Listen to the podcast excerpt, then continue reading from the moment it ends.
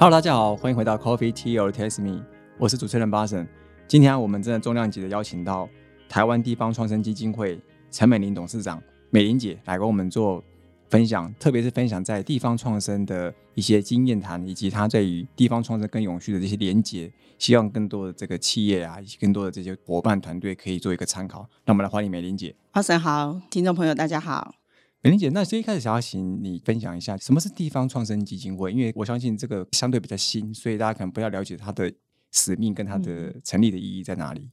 好，嗯，大家知道台湾就是因为这个啊人口结构跟我们的整体的发展哈非常的不均衡的关系，所以政府在二零一九年开始启动了所谓的国家级的一个地方创生的计划。之后，二零二零年因为我离开了公务部门。那在民间，我认为说地方创生的推动，其实就是应该 bottom up，就是要由下而上。那在这样的状况之下，其实民间的力量是很强的。所以，我们如何能够集结民间的力量，能够把这一个国家的政策，让它能够真正的去落实，或者能够发挥它的效益？因此，在去年的时候，我们就获得了企业界的一个支持，就是信义房屋的创办人周俊吉董事长的大力的支持。所以由他为我们的主要的捐助人，成立了这一个全国性的台湾地方创生基金会。那我们这个基金会主要是希望能够做一个平台，把现在已经在地方在开始努力从事地方创生工作推动的这些所有的人集结在一起。然后呢，也了解他们到底还缺乏怎么样的一个资源，透过基金会这个平台，帮他们去串接资源，而让他们能够落地在地方。能够有很好的一个发展，将来可以让地方的经济能够复活，能够让人口的回流，让台湾能够更均衡。所以，我们基金会其实是一个 NGO 的组织，那是一个民间的组织，希望透过民间的力量来去协助政府公司协力，把这一个国家级的计划能够推动。所以，这个基金会比较。偏向于地方创生的项目为主吗？是的，我们 focus 在我们就是地方创生的业务上面。了解。那地方创生，你认为这个跟永续这件事情有什么样的一个关联性呢？呃，我们知道，其实全球的一个变化，特别是在后疫情时代，或者我们说啊，现在大家所面对的二零五零的精灵碳排，大家都知道，现在最重要的一个议题就是永续。不管是产业的发展，或者是财政、文化、教育各方面，其实我们都需要寻求一个永续的目标。那地方创生正好在这一个关键的时刻开始去启动。我们认为，你如果一开始启动的时候，就把这个永续发展作为你的整体的推动的主要的元素的话，其实你就不会走冤枉路。你会走在正确的道路上面。虽然，嗯，把永续发展或者是说可持续发展的这样子的目标作为你在推动地方创生的核心的时候，会比较辛苦。但是呢，如果你现在就有这样的 mindset，然后你也把这个所有的因素放在你的商业模式的建立也好。或者将来你要打造你的地域的品牌，都有一个可持续性跟永续的一个指标放在那里。那么这样的推动呢，我们说它才可以可长可久。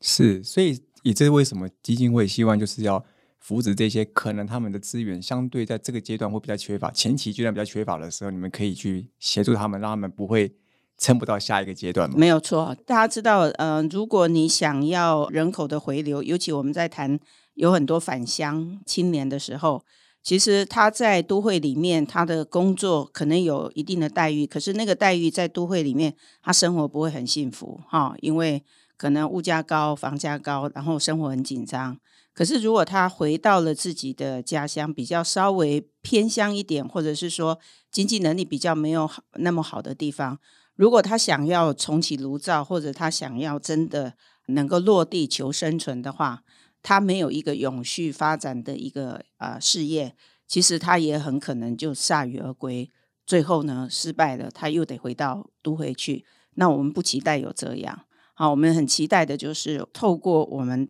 各方面全方位的去协助他以后，让他能够在自己的家乡或者第二故乡呢，能够真正的发展起来，而且能够存活下来，这才是我们啊所期待的。对我们常常说很多那个北漂青年，或是说他到都市去讨生活，对，但讨生活这件事情就感觉就是他可能原本的地方是没办法让他生活，他只要去另外一个都市会去去讨生活。其实如果他当地可以有一个创造自己一个生活的价值的话，他就不需要去都会去做这件事情了。对，因为我们过去的整体的资源哈的分配上面，台湾大概还是都集中在北部。对，那即便是你说很多的呃学校，虽然它在中南部，可是他毕业以后，他的科系在当地其实是找不到工作的，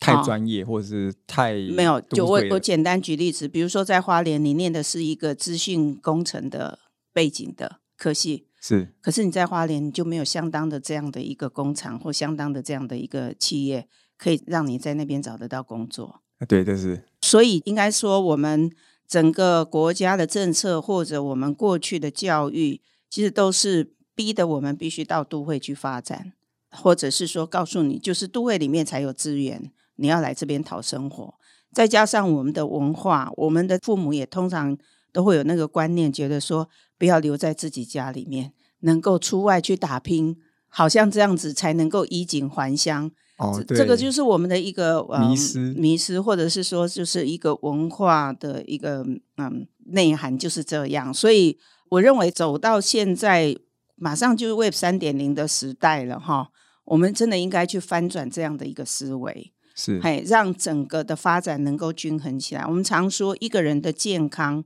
其实应该所有的细胞都活化才是健康的，是哦。那像现在台湾的状况，人口都集中在北部地区，那中南部、东部就是很弱势。对。那在这样的情况之下，台湾如果像一个人，他其实是不健康的。对。哦，那不健康你怎么可能永续？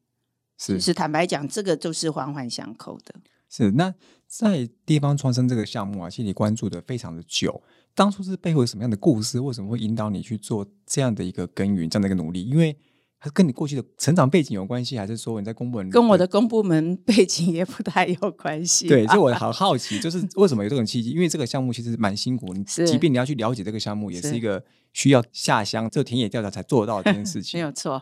其实是因为我二零一七年啊九月因缘际会，我到国发会去服务啦。其实我过去的背景，我自己是学法律出身的哈，一直都在法制部门工作。那后来有机会去担任这种幕僚长的工作，包含在行政院担任副秘书长、秘书长，然后再到台南市政府也当秘书长。这就是一个幕僚长，是一个统筹的工作。这样，所以后来到了国发会以后啊，其实当年有一个很震撼我的一个 data 出来，就是。那一年，二零一七年，台湾的新生儿跌破二十万啊，对，哦，那一年只有十七万多个小孩新出生。那你知道我出生那一年，台湾是四十二万人，这个差距真的非常大。我是啊，来自后山的女儿，我是花莲人啊，我也是花莲人。哦，真的，好好相亲。我小时候，我的国小，我是一个年级六班。可是现在我的学校是全校六班，你看看这个变化非常非常大。那我觉得这个人口结构啊，可能已经到了一个断崖哈。那我们也要知道，人口其实就是竞争力，人口就是国力，就是竞争力。所以如果人口结构有重大的变化的时候，我们一定要去检视国家的政策或国家的整体的发展是碰到什么样的问题。是，那因此那个时候我们就开始提起跟行政院报告说，我们是不是应该要来启动一个比较战略型的一个计划，来解决这样的一个议题。哦，所以当时只是一个 data，然后让你创衍生得出这么多的想法投入到。感觉是一个无底洞，好像无限，哎，是一个比较做很做不完的事情。嗯，我我认为过去其实政府也投入了很多很多的资源在地方，哈，希望地方能够发展起来，也希望这个城乡的落差能够减少。可是呢，我们推动了这么多年，也国家花了很多很多的经费，可是事实告诉我们，就是这一个资源的分配整体还是不均衡的。在这样的状况之下，我觉得有机会，如果可以去翻转好，能够提出一个不一样的新的一个计划，而且做法是迥然不同于过去的话，我相信对台湾的未来，对我们的下一代，其实我们是负责任的。是啊，所以地方创生虽然大家看起来很辛苦，可是在我看起来，我其实是认为，如果我方法做对了，其实我可以得到很多的回馈，我也可以得到很多的感动啊，所以它其实是一个蛮开心的事情。那在推动这个地方创生的时候啊，其初期很辛苦。那你在推动这个部分的话，对于地方团队的团队，或甚至他的产品到了消费市场的时候，嗯。他们所各自遇到的困难是什么？呃，其实完全不一样。我现在都跟团队讲说，地方创生哦，其实就像区块链一样，是去中心化的，是这个我没听过。因为它非常多元，它不能有 SOP。你每一个地方都应该要展现出属于你自己的特色、你的面貌。好，如果今天还是大家都是模仿台湾，大家都做同样一件事情的话，其实就没有什么地方创生的问题。比如说生坑臭豆腐，然后每个夜市都有生坑臭豆腐的概念了。一样，我们常常举这样的例子，就是台湾从南到北卖的文创商品都一样，哈，夜市卖的都一样，这个老街也都差不多。那因为呃，刚刚讲的人口结构的问题，我们知道，其实短期内我们要期待说户籍人口会增加，可能性不大，因为台湾二零二零年人口就开始负成长了。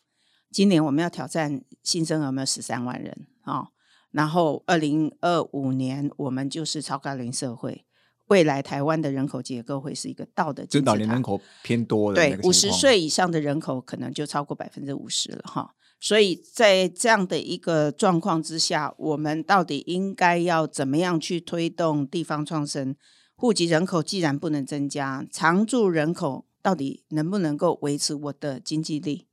那如果也不行的话，我们就要去吸引关系人口，也就是我们需要要有人进来，他是短程短期的进来，但是他可以在这边消费，提升这边的竞争力，好，或提升这边的经济力，然后才能够让它起来。所以，呃，所有的地方创生团队在地方，他们所做的每一个事业或者每一个啊、他们想要发展的产业，其实都不一样。即便你是农业，我可能有时候我只是做加工而已，我有一些是做一个科技的赋能，让它加值。每一个人都不一样，所以它不可能有 SOP 啊、那它是一个去中心化，所以为什么它的难度会很高是？如果像医生说你是什么科才能够去去诊断它，其实我们的那个地方创生的团队一讲他的问题的时候，你就发现哦，他要会诊，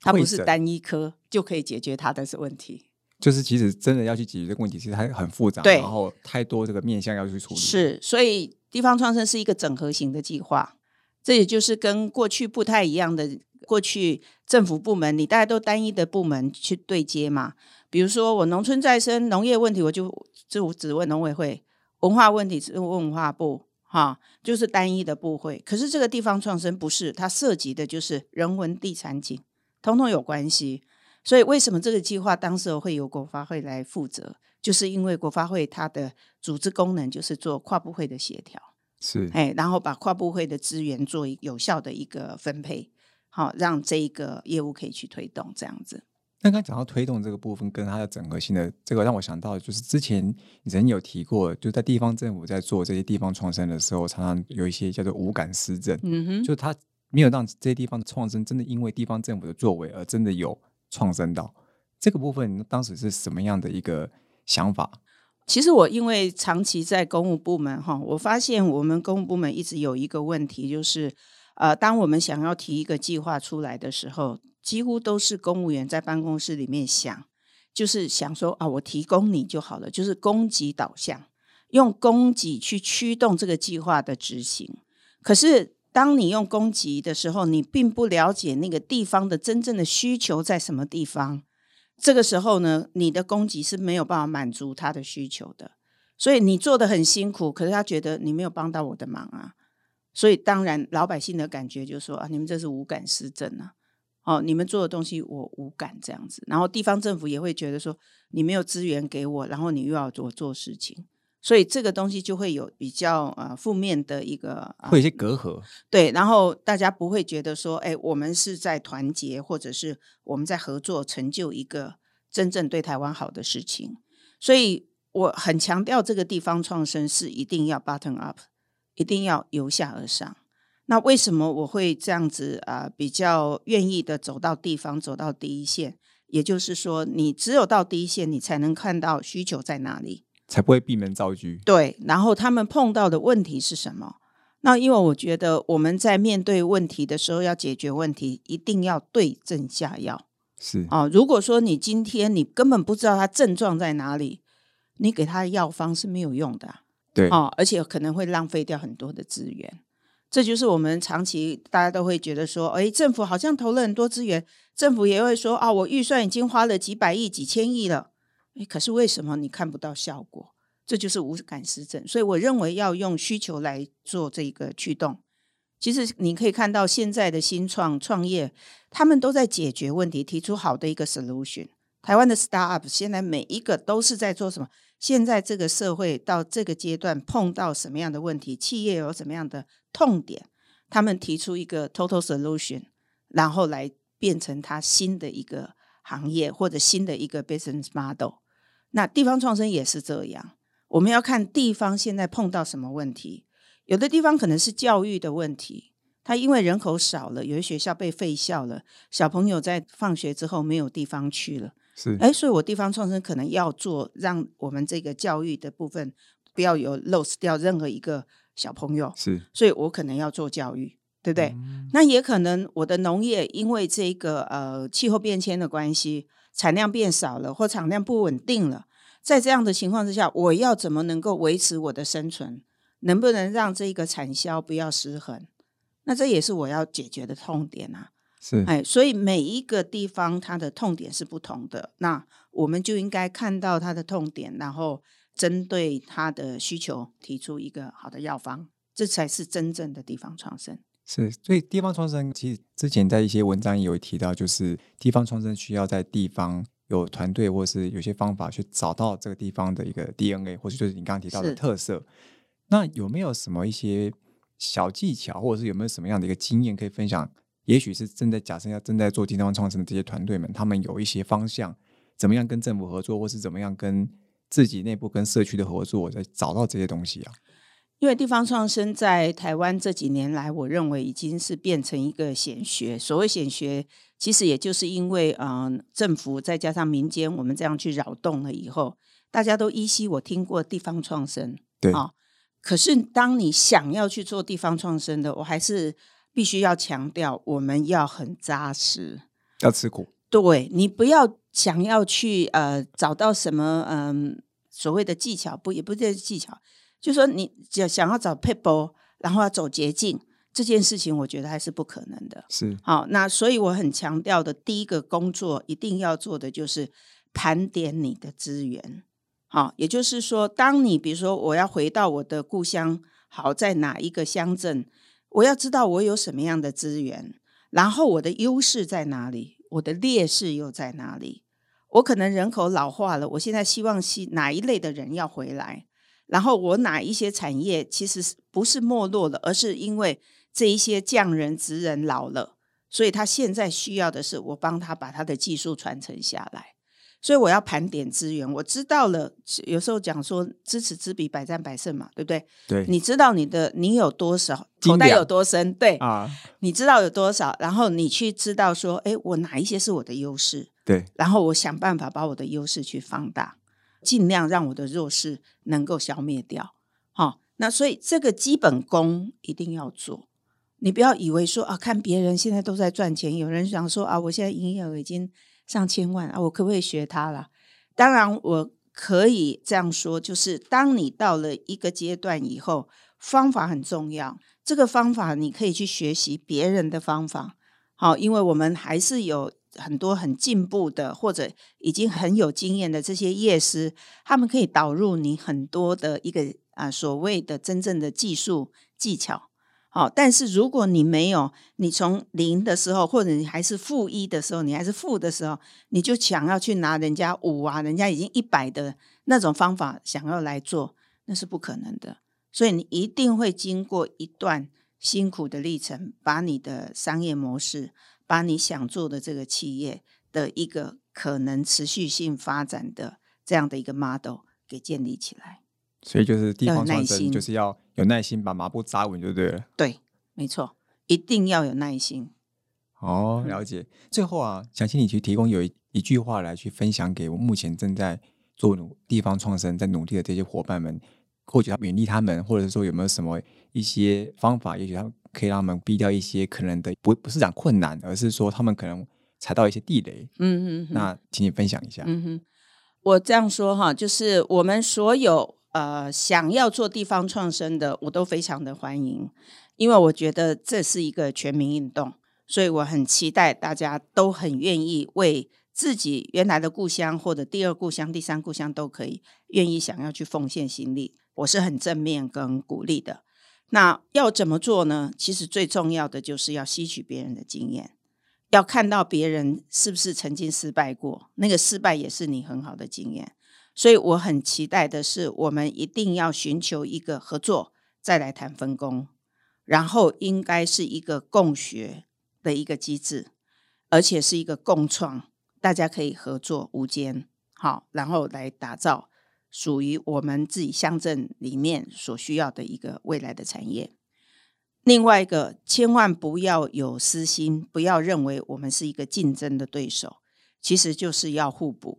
打群架的概念。好，唯有大家先寻求合作，再去谈分工，就可以一起往前走。好，不是只有其中一个人很强，他可以跑百米跑到最前面，其他人都都落之后在后面，这样子你的地方还是没有办法有好的发展。就是一个人跑得快，然后一群人跑得久。跑得远，跑得久，所以我们就是要手携手一起往前走，哈、而不是说哦你比较厉害你就往那个，大家要互相的帮忙这样子，好、是互补的性质这样。